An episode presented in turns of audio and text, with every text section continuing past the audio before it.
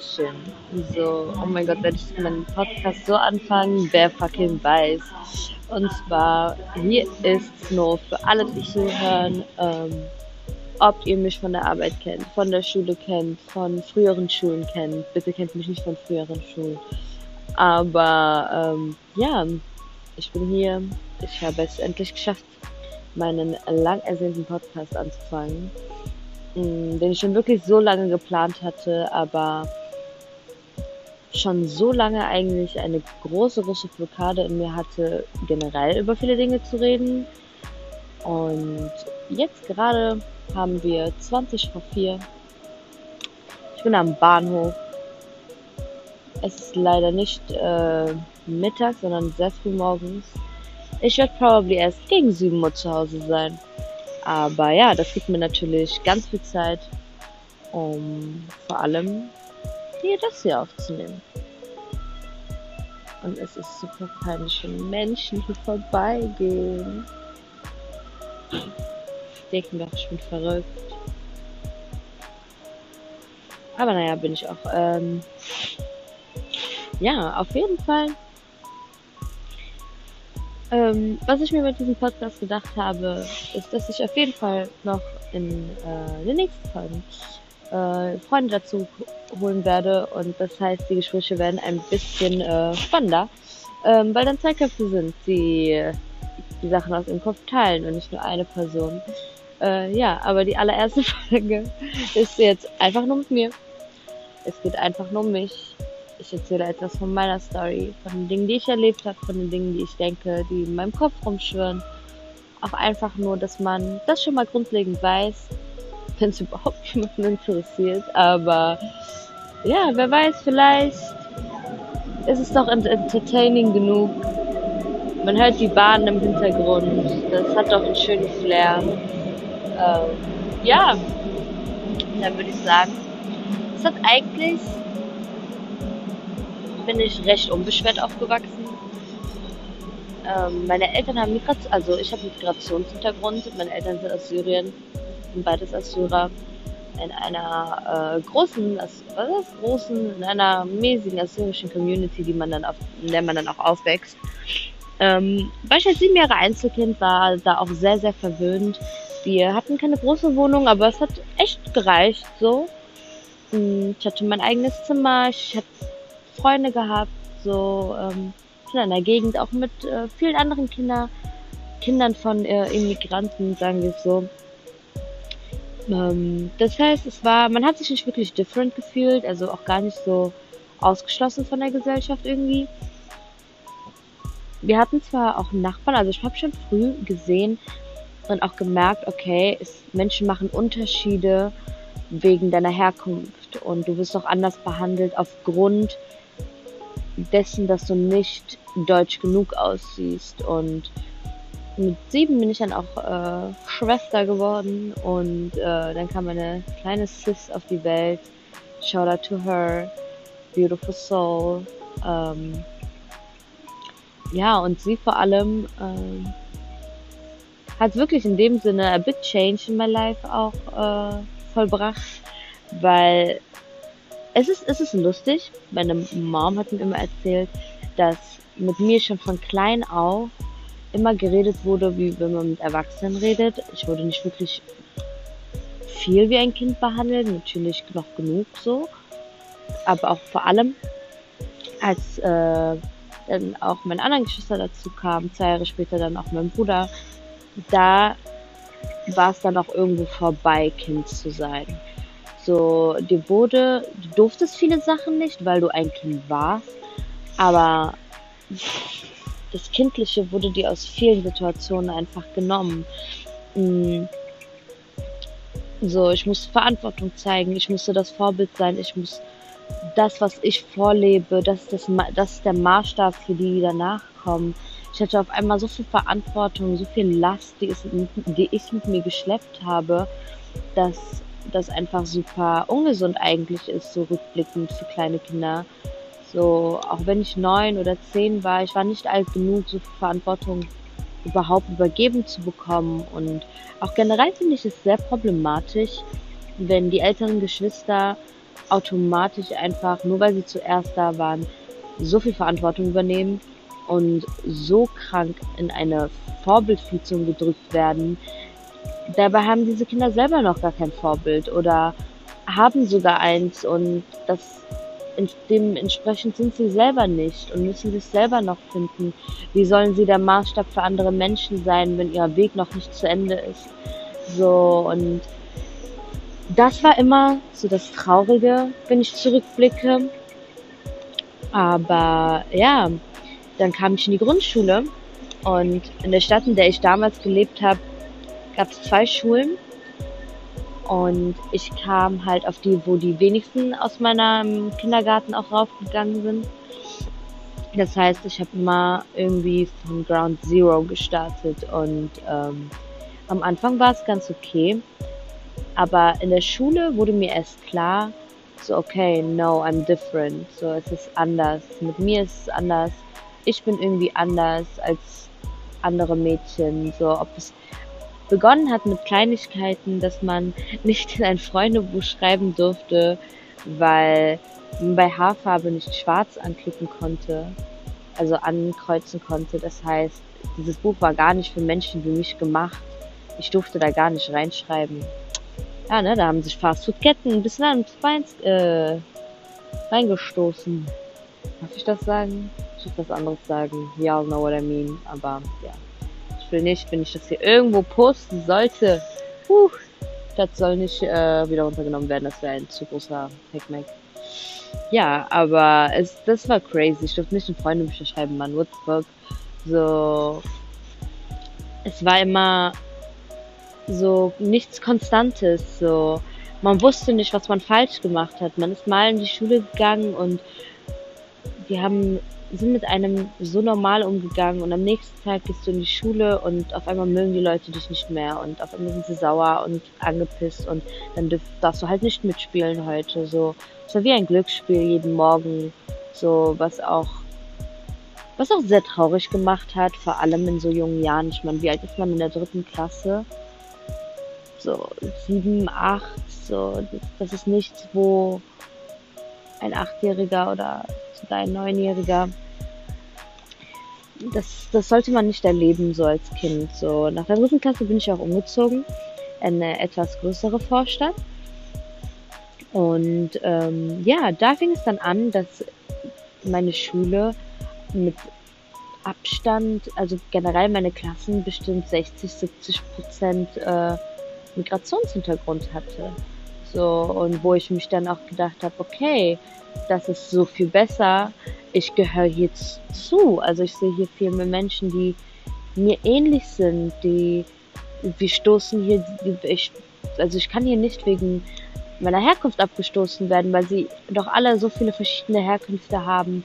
Und da war wirklich die Zeit, wo ich umgezogen bin, wo ich gemerkt habe, wie sehr Menschen das auch fetischisieren. So, es ist es ist traurig, das habe ich sehr, sehr oft dann auch in meinem Leben erfahren und auch mitbekommen, wie alle dann auf einmal unbedingt Migrationshintergrund haben wollten und unbedingt in Kanake sein wollten. Und ich habe diese, diese Bewunderung, es ist keine Appreciation für die Culture, es ist eine Obsession mit der Culture. Und da muss man halt einfach einen ganz, ganz, ganz feinen Unterschied machen wenn du obsessed bist, dann heißt das nicht, dass du die Sachen auch appreciatest und dass du auch den Wert anerkennst, sondern du bist einfach verrückt nach etwas, was du dir in deinem Kopf ausgemalt hast. Ob es jetzt wäre, dass dein Leben besser wäre, wenn du doch ein bisschen mehr Spice aufgewachsen wärst oder ob es ist, dass du auch ähm, auf Hochzeiten gehen willst oder dieses orientalische, traditionelle dir fehlt, man ist at one point so obsessed damit, dass man nicht bedenkt, wie respektlos man eigentlich handelt, dass man es nicht aushalten würde mit den mit den Strängen, die man erlebt, auch in solchen Kulturen, auch nur eine Woche klarzukommen, auch mit den Konsequenzen und mit den Maßnahmen, vor denen wir, was heißt wir, aber vor den Menschen, viele Menschen mit Migrationshintergrund auch einfach darunter leiden, dass sie so eine Angst vor Konsequenz haben. Nicht, dass sie die Konsequenz nicht handeln können, aber the way, wie diese Konsequenz aussehen wird, it's not the same. Und das ist das, was Angst macht.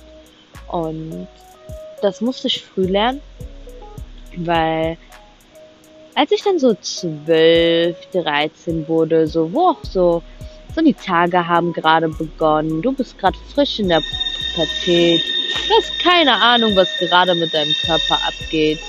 So, du lernst dich gerade komplett neu kennen, alles wächst, vielleicht auch ein bisschen zu schnell. Also ich hatte, glaube ich, mit zwölf schon äh, ein C-Körbchen und meine Brüste sind auch sehr schnell gewachsen muss man sagen, dafür, dass ich noch ein Kind war. Und da merkt man dann auch, man hat nicht nur mit Rassismus zu kämpfen, sondern auch mit Sexismus. Weil man ist, hat ja nicht nur Migrationshintergrund, man ist ja auch eine Frau.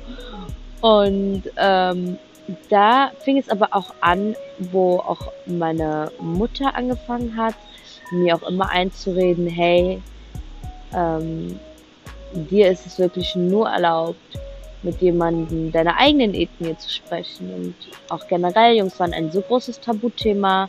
Ich durfte Jungs, wie meine Mama früher immer als Kind gesagt hat, du sagst denen Hallo und dann gehst du auf deinen Platz und dann redest du nicht mehr mit denen.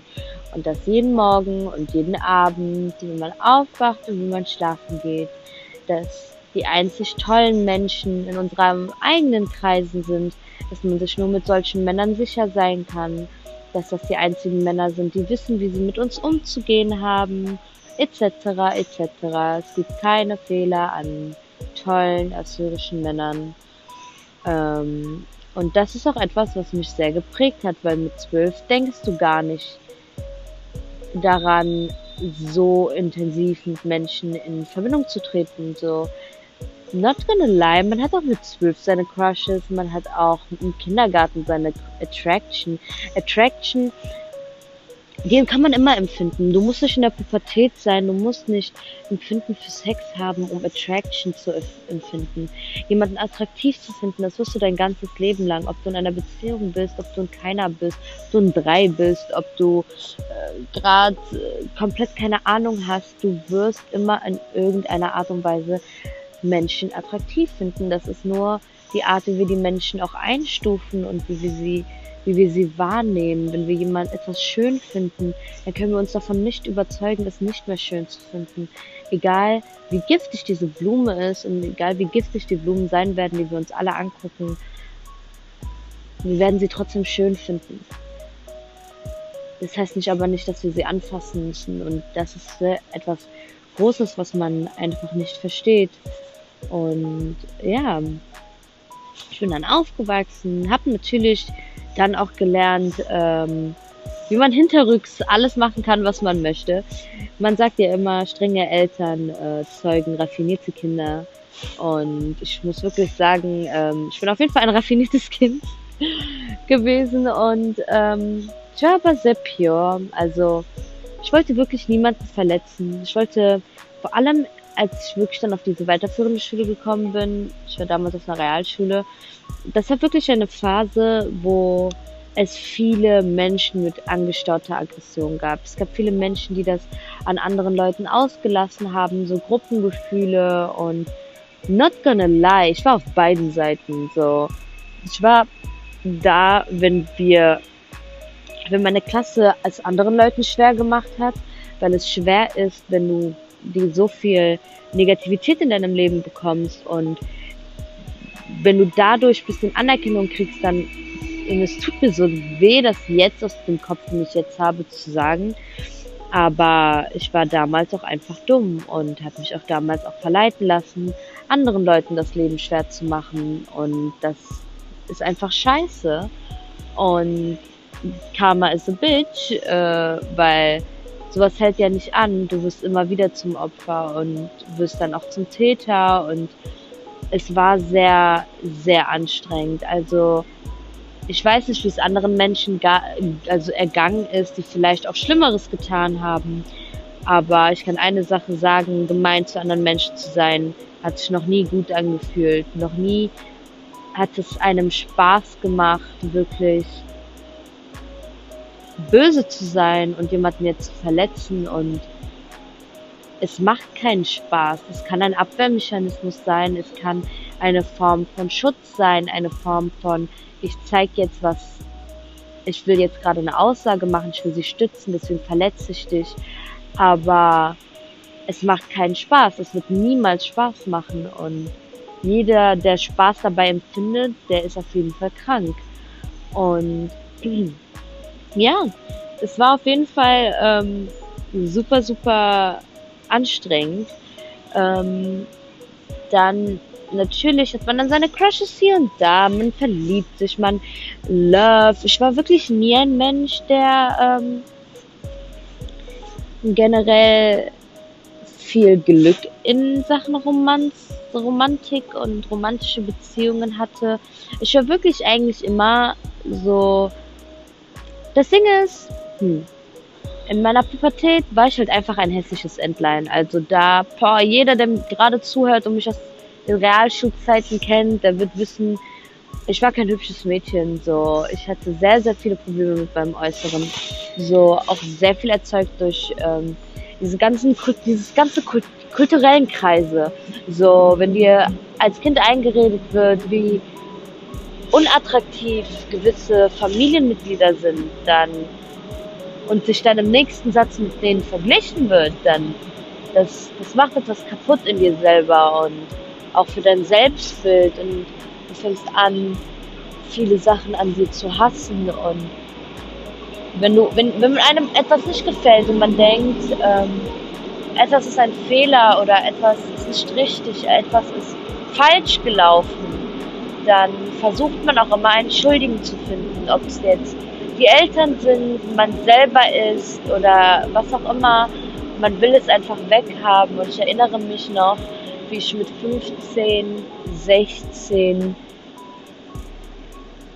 mit meinem Vater zurückgefahren bin vom HNO-Krankenhaus, weil ich unbedingt zu meiner gesundheitlichen, äh, zu meiner gesundheitlichen Nasen-OP eine Schönheits-OP haben wollte dass ich wirklich dachte, wenn meine Nase noch, ja, noch zwei Jahre so bleibt, dann war's das. Dann werde ich nie wieder mich schön fühlen können. Ich brauche es jetzt und ich muss sofort, muss ich da etwas ändern, sonst kann ich nicht und sonst kann ich nicht mehr in den Spiegel gucken. Und meine Eltern haben mich damals angeguckt und dachten, ich wäre verrückt.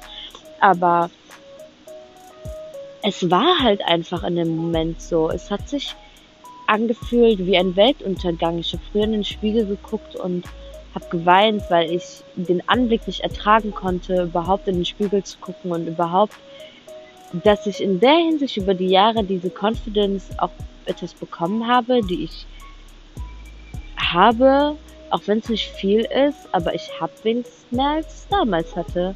Und das alleine ist ein Progress. Ich habe ich mich doch gehasst früher. So, es war es war wirklich, es war schon immer me against myself und das ist exhausting über viele, viele Jahre.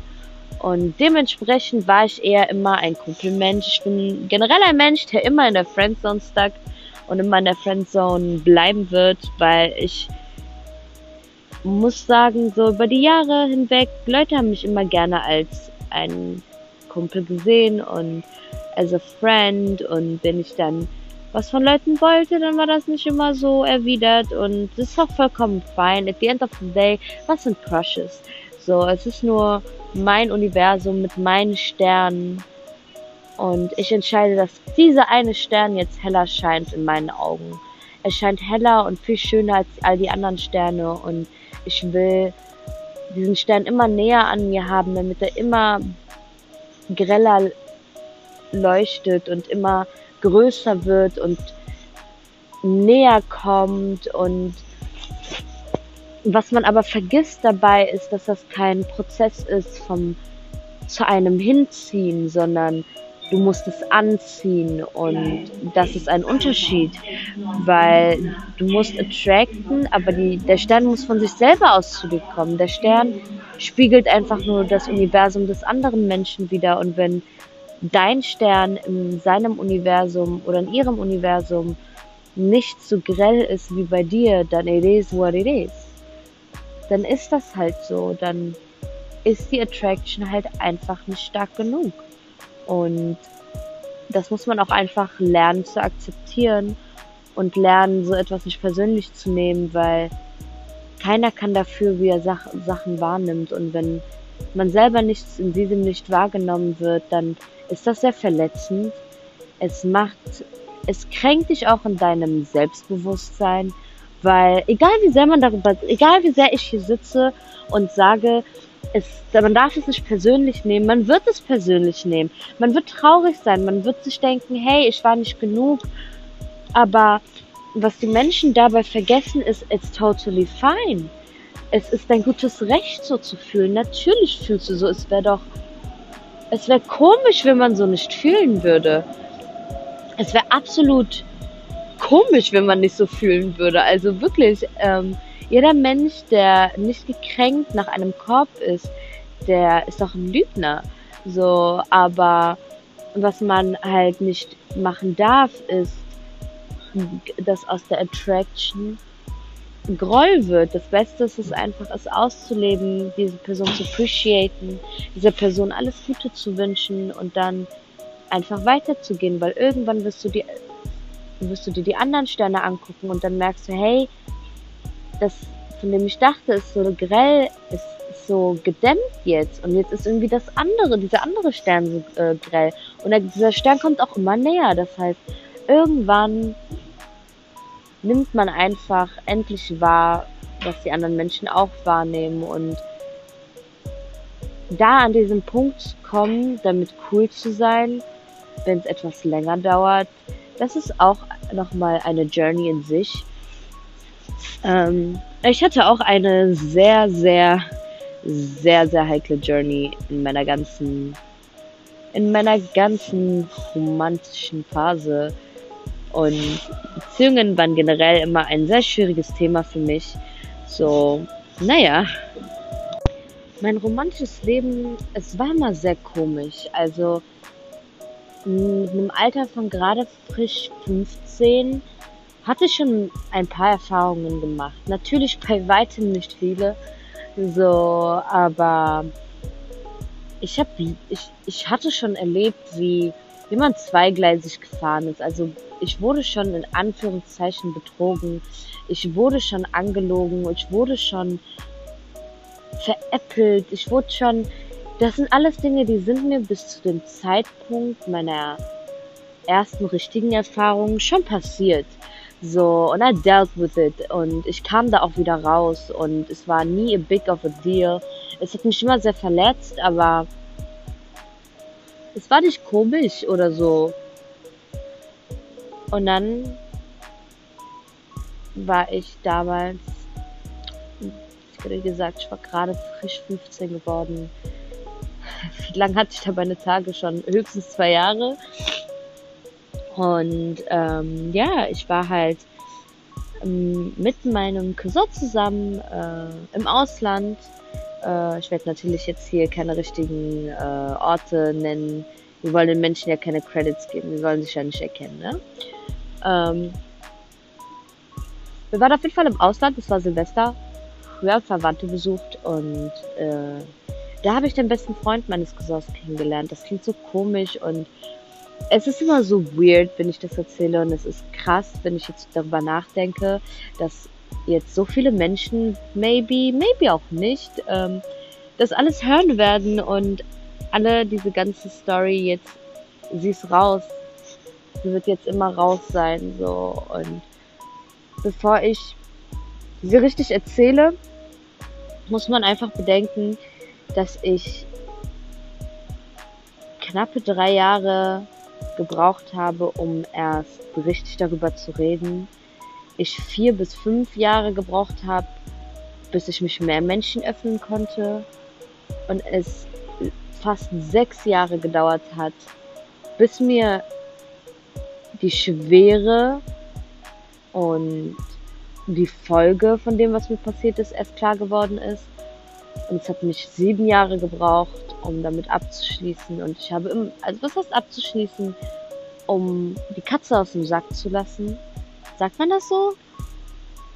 Is that a thing? Oder habe ich gerade Scheiße gelabert?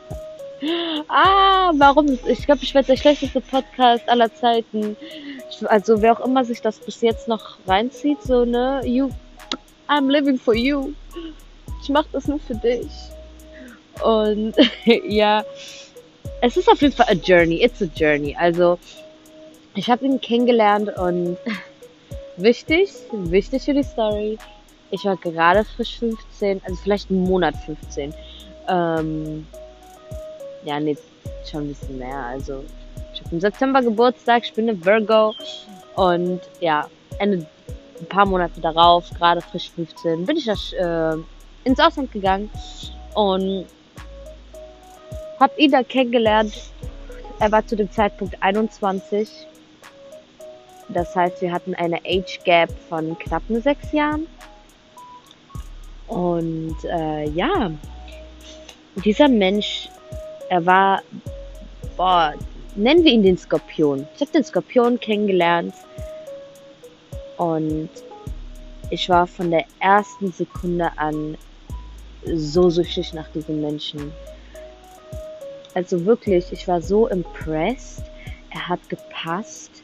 Er kam aus unseren ethnischen Kreisen. Er hätte keine Probleme verursacht. Jeder in meiner Familie wäre damit cool gewesen. So, es hätte keinen Aufstand ergeben. Ich hätte genau das getan, was die Leute von mir erwartet hätten. Das heißt, umso mehr habe ich mich ohne Bedenken da reingestürzt und so mehr wollte ich die roten Flaggen nicht sehen. Und das ist mir dann auch irgendwann zum Verhängnis geworden. Weil es war, es ist, es ist traurig, wenn ich darüber nachdenke, dass seine, seine Aufmerksamkeit gegenüber mir und sein Effort, den er auch in die ganze Beziehung gesteckt hat, sich auf die ersten zwei Monate der Beziehung auch begrenzt haben. Ähm, Side Note, wir waren fast zwei, drei Jahre zusammen und es war er hat mich am Anfang wirklich sehr special fühlen lassen. Also wirklich für ein Mädchen, das sowieso a low self-esteem hat, absolut nicht confident ist. Und wenn dann da jemand, der älter ist, der reifer ist, der wirkt wie jemand, der dich an die Hand nimmt und dich beschützen will und der dir sagt, dass er dich liebt und dass so viele starke Gefühle auch im Spiel sind, es ist einfach traurig zu sehen, dass es eventuell, was heißt eventuell, dass es einfach ein Schein ist, weil vieles sich sehr, sehr schnell, sehr, wirklich sehr schnell in eine sexuelle Beziehung verwandelt hat, die nicht physical war, aber die sehr schreiblastig war, so die sehr intensiv war. So, es, ich war gerade mitten in meiner Pubertät. Ich hatte gar keine Ahnung von all diesen Dingen. Ich hatte gar kein Interesse an all diesen Dingen. Es hat sich angefühlt wie eine Welt, die ich nie hätte so früh sehen dürfen und für die ich gar nicht bereit war und für die ich einfach bereit werden sollte und musste, wenn ich ihn in meinem Leben behalten will, weil wenn ich ihm das nicht geben kann, dann hat er gar keinen Grund überhaupt, die Nähe zu mir zu suchen und nach vergessenen Geburtstagen und Familienverluste, an denen ich alleine geblieben bin. Es ist absurd, dass ich dachte, ich werde alleine sein, wenn er weg ist, wenn ich die ganze Zeit über alleine war, wenn nie ein dieser Mensch nie von vornherein auch nur ein Stückchen für mich da war, wenn er wirklich nie den Support gezeigt hat, den man in einer Beziehung normalerweise erwartet. Es war, es war wie eine One-Man-Show und man ist so süchtig nach dieser Aufmerksamkeit, nach jedem, jedem Kompliment, nach jedem, jedes Mal dieser Praise, der sich vielleicht zwei Sätze die Woche begrenzt hat, aber man hat mit Liebe auf dieses eine Mal, wo man sich gemeldet hat in der Woche doch gewartet. Es war I was ready for this. Ich war so committed in dieser Beziehung und ich war mit so vielen cool und ich habe so viel mit ihm machen lassen und dann ist die Bombe geplatzt nach circa zwei, drei Jahren. Ja, es war, es hat alles 2014 begonnen gehabt. Und so 2016, 17 ist alles zu Ende gewesen. Ich glaube tatsächlich, dass es sogar 2016 war. Also es hat zwei Jahre gehalten.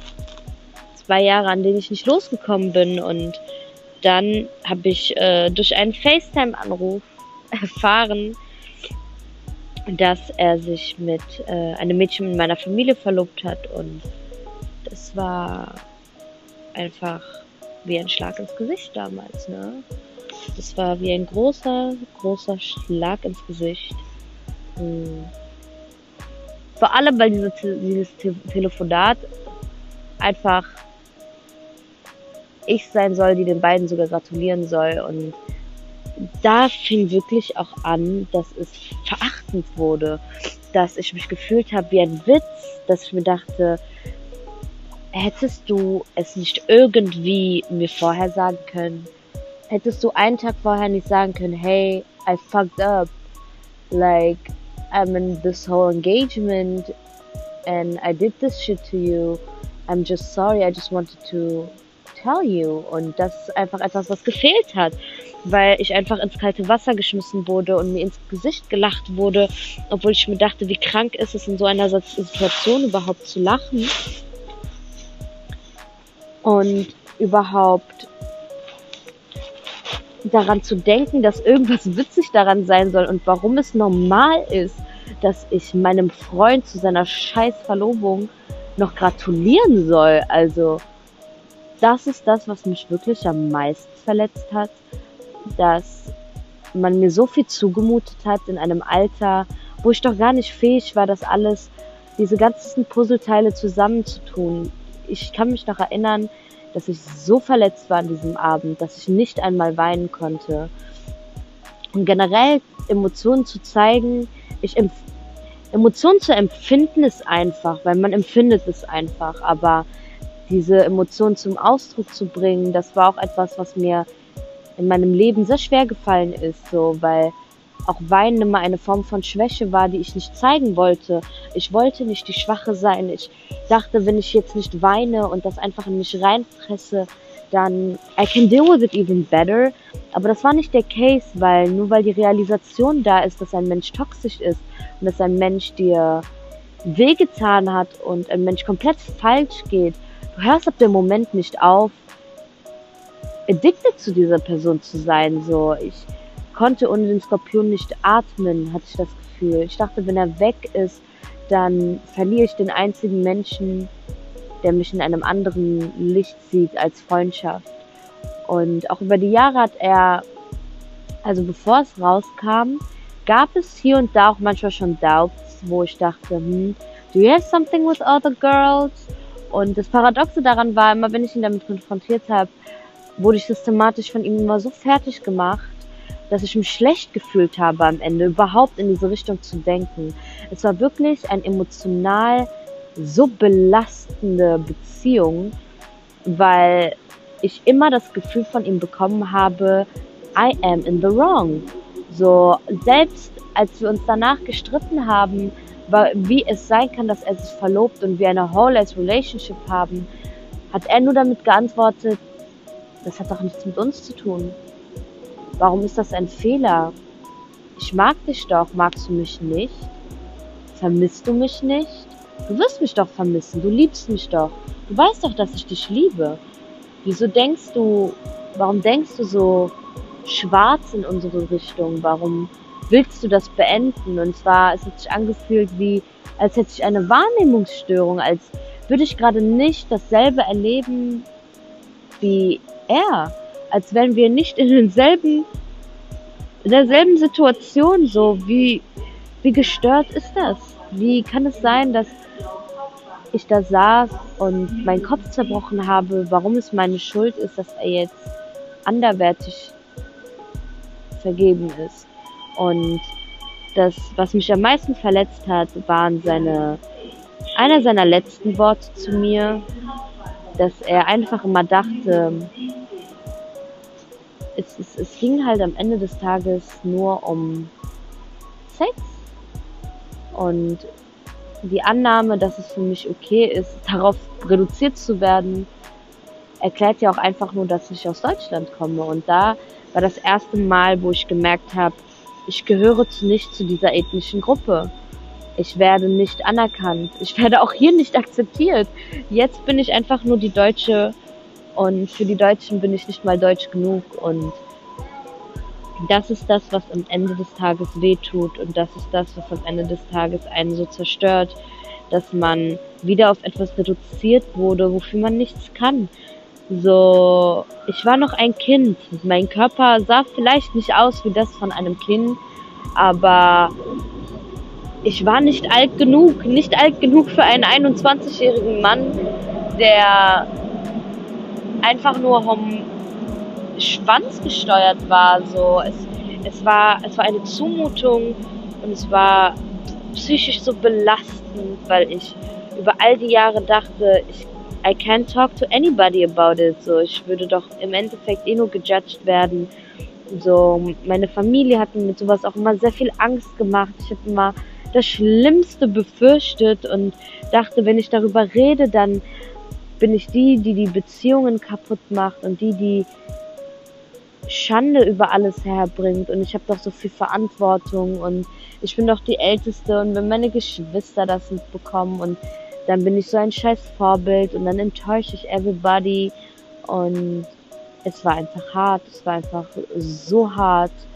Und ich habe es über die Jahre immer, es war leider nicht vorbei mit dem Kontakt, weil wie gesagt, man war immer noch sehr addicted und der Skorpion hat mich auch sehr abhängig von ihm gemacht, weil ich in so vieles durch ihn reingekommen bin und so vieles entdeckt habe durch ihn was ich noch gar nicht empfunden habe. Also so sexuelles Empfinden hatte ich zu dem Zeitpunkt nicht. Es hat nichts, was ich für ihn getan habe, hat mich in irgendeiner Art und Weise stimuliert oder aroused oder gefallen.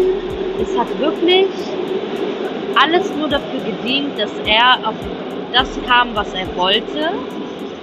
Und ähm, dass er auch auf seine Kosten kam und seinen Druck ablassen konnte und nie und auch nur in einer Silbe ging es darum, was ich möchte. Es war immer das, was er will und das, was er requested hat und ich weiß noch, wie er damals zu mir meinte, Frauen empfinden nichts, können gar nichts empfinden. Es geht nur um den Mann. Und wenn du das in einem Alter zwischen 15 und 16 hörst und selber auch gar nichts fühlst, dann wird auch an deiner Wahrnehmung einfach viel, viel kaputt gemacht. So. Und das sind Sachen, die sind einfach nicht fair und die hätten einfach nicht passieren dürfen. Und äh, ja, es, es ist traurig. Es ist sehr, sehr traurig, so etwas erleben zu müssen. Und ähm, damals habe ich es dann irgendwann, als ich es dann geschafft habe, diesen Break zu machen, wünschte ich, es wäre damit gegessen gewesen. Aber als ich angefangen habe, mich abzuwenden, hat das Psychospiel auf seiner Seite angefangen. So, die Beziehung war schon lange vorbei, ich hatte schon lange kein Interesse mehr. Auch the love was gone. Aber he wasn't. Und das war das Problem. Und dann fingen die ganzen Psychospielchen an, fing die, fing es an, dass ich zu zehn Nachrichten in der Nacht aufwache, dass ich besoffen angeschrieben werde, wo er einfach nur durchdreht und sagt, ich kann nicht ohne dich, ich will nicht ohne dich. I need you, I need you right now, I miss you, I miss your body. So, und da hat man dann gemerkt, so, okay, now it's getting scary. Jetzt habe ich, entwickle ich nicht nur Hass gegenüber dir, sondern auch Angst. Und das ist das große Gefährliche. So, man darf in Englisch niemals Angst empfinden, vor einem Menschen, der einem schon, für den man schon viel zu viel empfunden hat. Er hat schon viel zu viel Macht gehabt in so vielen Bereichen des Lebens. Wenn jemand dir wirklich Angst einjagt, weißt du, du bist in einer Zwickmühle. Wenn ein anderer Mensch, den du wirklich geliebt hast, nachdem du süchtig warst, wenn du vor so einem Menschen irgendwann Angst empfindest, dann ist das auch sehr belastend für den Part, der ihn immer lieben wird. Weil ich bin, ich bin davon überzeugt, dass man die Menschen, die man einmal wirklich vom tiefen Herzen her geliebt hat, für die wird man bis am Ende seines Lebens noch eine Form von Liebe empfinden. Das wird niemals eine starke Liebe sein und es wird Menschen geben, die werden diese Liebe immer übertreffen, aber das ändert nichts, dass die Liebe existiert und dass man nicht nur nicht nur Hass empfinden kann gegenüber solchen Menschen und it's a fucking fact. So, und it is what it is und damit muss man halt einfach klarkommen manchmal, ne? Aber was umso wichtiger ist, man sollte immer mit Menschen darüber reden und ich habe es nicht getan und ich habe all diese Drohungen auch irgendwann angefangen von ihm zu bekommen, weil es ist dieses, dieser komische Fetisch gegenüber Jungfrauen und da hieß es halt dann auch immer, ich weiß noch, ich habe damals Nachrichten bekommen, wo er geschrieben hat, es ist mir egal, ob du möchtest oder nicht, aber I'm the man who will take your virginity. Und Disclaimer, he thankfully never did. Aber ja, das war auch einfach irgendwo sehr belastend, weil man das auch einfach als eine gescheiterte Beziehung hinter sich lassen will. Und je älter man wird und man merkt irgendwann, Depressionen kicken ein und es hat einen Effekt auf seinen eigenen Körper und seine Psyche auch. Das, ich meine, ich würde sagen, das erste Mal depressed war ich in der siebten bis achten Klasse. Da hatte ich wirklich das allererste Mal das Bedürfnis, kein Teil dieses Universums mehr zu sein, kein aktiver Teil auf dieser Erde und kein, keine lebende Figur. Und es ist traurig. Wie alt ist man in der 8. Klasse? 13? 14? Das ist kein Alter, an dem man sich wünschen sollte zu sterben. Und ich war trotzdem ein Mensch von diesen Menschen, die einfach da kein, schon einmal keinen Sinn gesehen haben. Und ich weiß noch, damals habe ich auch schon Self-Harm gepracticed. Und ich kann mich noch erinnern, wie eine Lehrerin das sogar mal mitbekommen hat und nie irgendwas gesagt hat. Also da wurde, ich habe sogar Ärger dafür bekommen. Ich habe einfach Ärger dafür bekommen, das getan zu haben. Und nie wurde mir ein Psychologe oder so nahegestellt, aber ja, da, da habe ich mich damals noch selber rausbekommen. Aber nachdem das alles mit dem Skorpion passiert ist, war es immer so, als er weg war, habe ich eine große, große Leere in mir verspürt. Eine große Leere, die ich immer versucht habe zu füllen. Und irgendwann war ich wirklich auch aus den romantischen Gefühlen sehr gut raus. Wirklich, es, es lief blendend und es war immer monatelang, wo es gut war und dann komplette Panikattacken, Nächte voller Albträume. So, das Monster, was man sich in seinem Kopf dann aufbaut, wird immer größer und größer und man möchte irgendwann nicht mehr und man kann nicht mehr, aber man ist so erdrückend und wenn es vorher vielleicht er war, der einen unterdrückt hat und manipuliert hat, dann fängt es an, das Monster, was man aufgrund von ihm in seinem eigenen Kopf geschaffen hat. Und das ist dann auch sehr, sehr, sehr, sehr belastend. So, aber ja, dann auch erst nachdem ich mein Abitur gemacht habe und ähm, generell auch endlich auch Interesse an anderen Menschen entwickeln konnte und ja, ähm, leider hatte ich danach auch relativ Pech. Also es ist, es ist halt, wenn man einmal so vulnerable war gegenüber einer Person und so auch emotional abhängig von einer Person und auch damit auch aufs Maul geflogen ist, dann ist es auch umso schwerer, sich nochmal gegenüber anderen Menschen zu öffnen. Und es tut mir weh, daran zu denken, wie viele tolle Menschen, mit denen es wirklich vielleicht auch geklappt hätte, dass man diesen Menschen einfach keine Chance geben konnte, weil man selber so viel Angst vor Öffnung hatte, dass ich diese Menschen einfach aus meinem Leben gekickt habe. Einfach aus Angst, Angst wieder so tief in die Liebe zu fallen und wieder auf so eine Art und Weise jemanden als wichtig zu empfinden, dass man sich auch dann einfach denkt, Alter, das kann nicht sein. Wieso? Und ich kann einfach nicht. Es ist immer eine Panik, die dann, wenn es ernster wird, einfach eintritt. Die ich sagen muss, über die all die Jahre sehr gut gehandelt habe. Ähm, aber damals war es halt auch einfach noch schwer. Und ich weiß noch, nach meinem Abitur, wo man auch viel, viel Zeit alleine hatte. Und bis zu dem Zeitpunkt habe ich schon eigentlich mit jedem meiner engen Freunde darüber geredet. Jeder wusste, das ist ein Teil meines Lebens. Der Skorpion ist jemand, den jeder kennt, dessen Geschichte jeder gehört hat, dessen Geschichte jeder mehrmals gehört hat.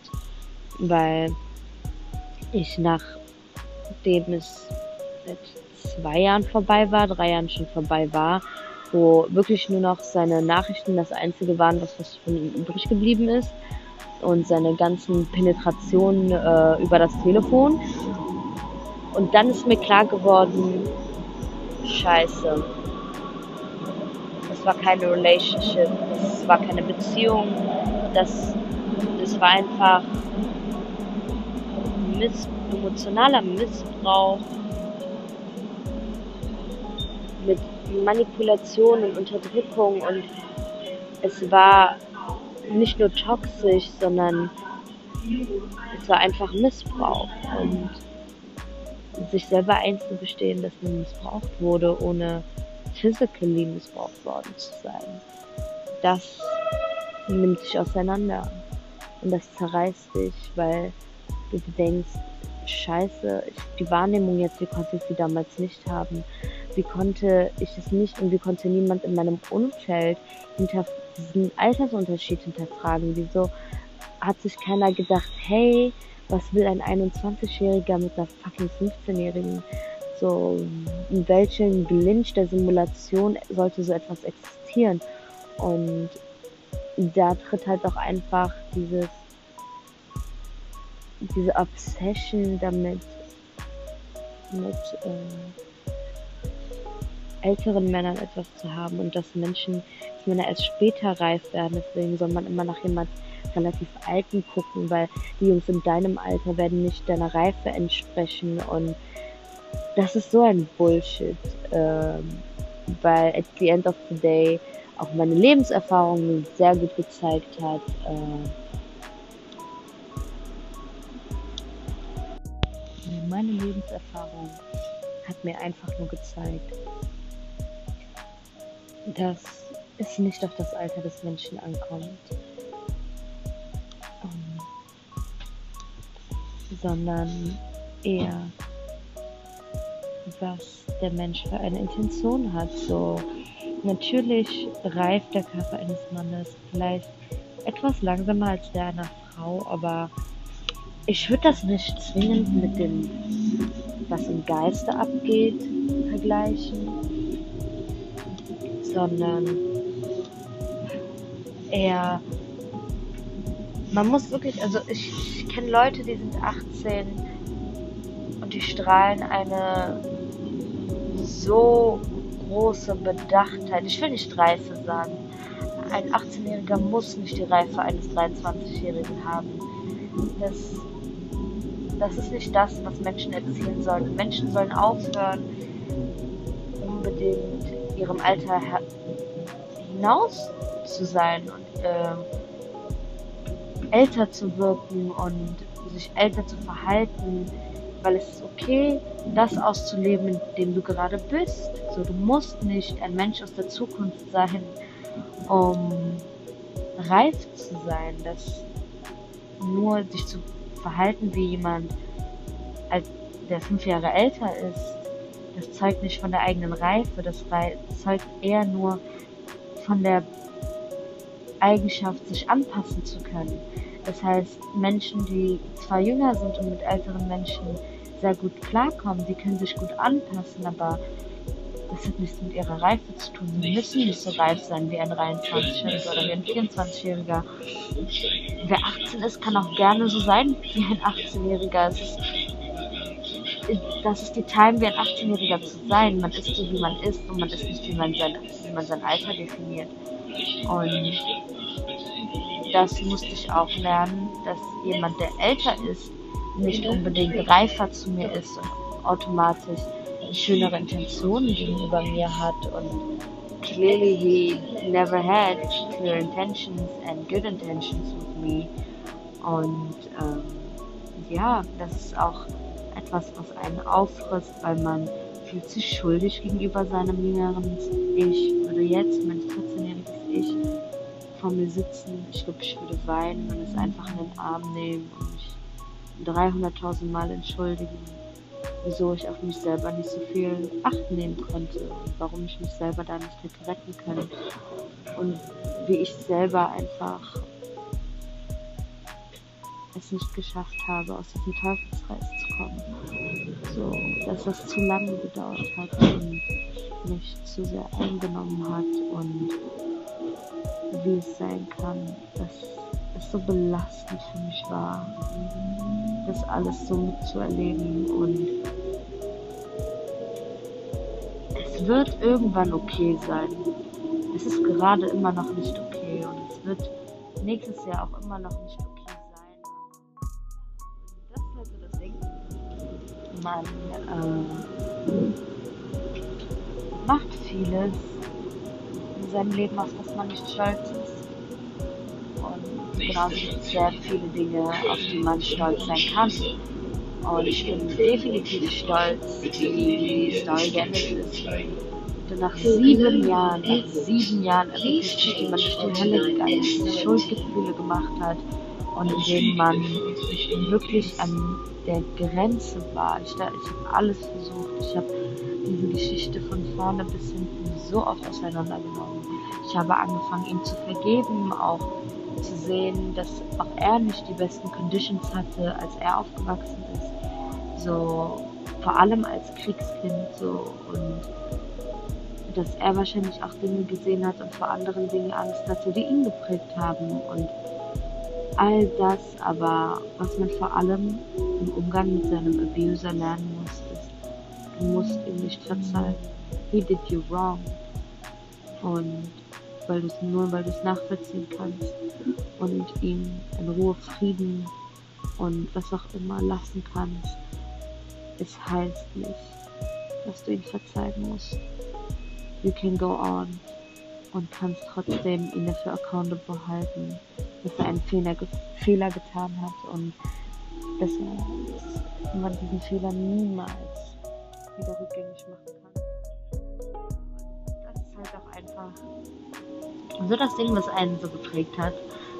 Und ähm, eine Geschichte, die mich sehr definiert, die mich wirklich gezwungen hat zu wachsen, ob ich nun möchte oder nicht. Und ich bin sehr dankbar für all die Dinge, die mir passiert sind und für all die Sachen, die mich zu dem gemacht haben, der ich heute bin. Und ähm, ja, es ist einfach, life is a journey und Musik war da auch immer ein sehr, sehr großer Komponent, weil du kannst mit so vielen Menschen über Sachen reden und diese Menschen helfen dir auch. Ich habe wundervolle Freunde, die mir wirklich die besten Ratschläge geben und ich freue mich, wenn diese Menschen auch alle auf diesen Podcast mit aufhoppen und ich auch jeden, der sich das überhaupt gibt, ähm, die Möglichkeit gebe, auch die wunderschönen Köpfe, in die wunderschönen Köpfe meiner Freunde zu sehen und ein bisschen Breadcrumbs von ihren Weisheiten zu erleben. Und ich bin sehr, sehr happy, das auch irgendwann endlich teilen zu können. Und ähm, ja, wie gesagt, und manchmal reicht es aber leider nicht aus, einfach mit Menschen zu reden, weil Menschen auch ihre eigenen Probleme haben und manchmal redest du mit deinen Friends und sie wollen dir helfen, aber es ist nicht die Hilfe, die du haben möchtest. Es ist nicht das, was du gerade brauchst. Und manchmal redest du und redest du und redest du und du wirst immer unglücklicher mit jedem Mal, wo du redest und du kannst es endlich nicht abhaken. Und das ist das, was eins so zerreißt. Und irgendwann hatte eine gute Freundin von mir dann ein ernsteres Gespräch mit mir und war so, yo, du kannst das nicht mehr mit dir rumtragen. Du kannst es nicht. Also wirklich die letzten zwei Jahre meines Lebens habe ich mich so stark mit Leben und Tod. Wir sind so desensibilisiert gegenüber dem Tod, dass es, es ist so krass, so ist auch wie sehr ich, wie oft ich auch mit dem Leben abgeschlossen habe, allein in den letzten zwei Jahren, das ist etwas, was ich niemandem wünsche. Ich wünsche niemandem den Schmerz, den ich die letzten zwei Jahre erleiden musste und durch den ich mich auch selber getragen habe. Und es zerfetzt dich, es zerfetzt deine Seele, es zerfetzt deinen Verstand. Du weißt nicht mehr, ob du deiner Intuition glauben kannst, weil deine Intuition dich auch irgendwo in den Tod ziehen will.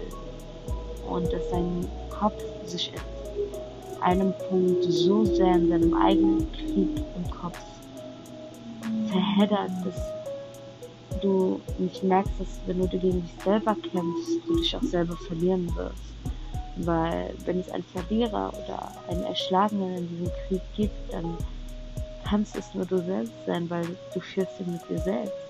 Du bist dein eigener Feind und ich musste auch lernen, dass ich mal der toxischste Mensch in meinem Leben. Und dass es wirklich auch ist. So, ich war sehr, sehr ungesund zu mir selber. Ähm, ob es jetzt die Aggressionsprobleme meines Vaters sind, die ich irgendwann adaptiert habe, oder jede einzelne. Es ist, es ist, es ist komisch. Man, wenn man in einem so tiefen Punkt ist, man ist so, man also wirklich all diese Addiction, die man gegenüber Praise und Komplimenten hatte und generell, man wollte diese Anerkennung, diese Sucht hat sich mit, mit, der, mit den Jahren noch einfach geändert und man hat angefangen, süchtig gegenüber dem Schmerz zu sein, weil man sich über die Jahre eingeredet hat, dass man nicht verdient, man verdient nichts Besseres. Ich dachte doch wirklich, dass das einfach meine Bestimmung ist, dass ich nicht dafür hier bin, um von einem Menschen wirklich vollkommen geliebt zu werden. Und vor allem auch, wenn du in deiner ganzen Jugend nur von einer Person, der du so viel Macht zusprichst, auch immer gesagt bekommst, dass kein Mensch auf dieser Welt fähig ist, dich zu lieben nach ihm, dann ist auch, auch etwas, was dein Unterbewusstsein nach einer Zeit glauben wird, ob du es willst oder nicht. Und das hat auch, ähm, das hat auch Langzeit, von einer langen Zeit gesehen, halt auch einen sehr, sehr, sehr großen Einfluss auf dich selbst. Und das voll, ah, es ist einfach, es, es tut einfach super, super weh. Und man kann es halt einfach nicht in Worte fassen, wie belastend es auch einfach ist, da zu sitzen und zu denken, das ist etwas, was ich verdiene. Ich brauche Schmerz, um zu kompensieren, um mich selber zu bestrafen, um endlich irgendwo ein Gleichgewicht zu schaffen, weil wenn eine Konsequenz gekommen ist, dann, dann muss es doch weggehen, weil dann habe ich doch gelernt. Und irgendwann ist man so fanat in diese Negativität, dass man in diese Bubble gerät und ich meine, ich bin diagnostiziert mit Borderline. Das ist eine Persönlichkeitsstörung ähm, und die sagt basically eigentlich nur aus, dass die, dass jede Emotion, die ich empfinde, hundertmal stärker ist, als es in Anführungszeichen normale Menschen machen. Und das bedeutet, wenn ich verletzt werde, dann geht mir das sehr, sehr nah. Und wenn ich sauer bin, dann bin ich extrem sauer. Oder wenn ich liebe, dann liebe ich auch sehr stark. So, ich bin wirklich, muss ich sagen, die loyalste Seele ever. Wenn ich wirklich meinen Fokus auf einer Person habe und wenn ich mich wirklich jemals wieder öffnen sollte, die nächste Person, die ich mich so derartig öffne, würde ich wirklich sogar die Welt zu Füßen legen. Also natürlich lernt man mit der Zeit, dass man auch wirklich darauf achtet, dass nur Menschen, die es verdient haben, auch so eine Liebe bekommen. Aber man weiß nie. Wer weiß, vielleicht fällt man noch ein oder zweimal mehr auf die Fresse und muss halt daraus lernen. Und man darf einfach nicht süchtig nach all diesem, nach all diesem Negativen sein. Man darf nicht irgendwann in der Negativität sich wohlfühlen. Und es ist halt dann komisch, wenn man auch so desensibilisiert gegenüber dem Schmerz ist, dass auch Self-Harm in dem Sinne, ich brauche jetzt sowas von ein dickes Trigger Warning am Anfang dieses Podcasts drücken. Also hier, ähm, um keinen hier zu triggern. ähm, aber es ist, es ist so krass, dass es in dem Moment, wo man sich selber harmt, in dem Moment realisierst du es gar nicht. So, du realisierst nicht, dass du dir gerade einen größeren Schaden zufügst, als du eigentlich möchtest, sondern du siehst dieses Blut, du empfindest diesen Schmerz, aber dieser Schmerz kickt erstmal noch nicht ein. Noch bist du, fühlst du dich befriedigt, du siehst, wie das Blut rausläuft und du denkst dir einfach nur so, du entspannst, es regt dich ab.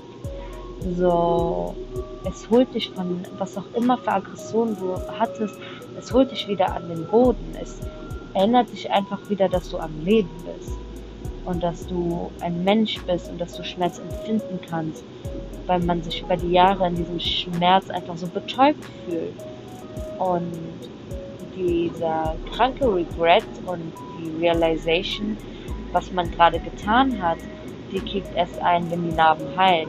Weil dann kommt der wirkliche Schmerz, dann kommt wieder wochenlang Pullover tragen und die ganzen Augen von Menschen da drauf catchen und was denken die sich jetzt und Scheiße und ah, jetzt muss ich mir eine Ausrede, äh, äh, wie heißt es, ausdenken, weil warum soll ich jetzt hier auf einmal mit äh, einem Verband rumlaufen und wieso habe ich im Sommer dicke fette Pullis an, obwohl ich eigentlich mit Tops rumlaufen sollte, warum verstecke ich meine Arme auf Bildern, wieso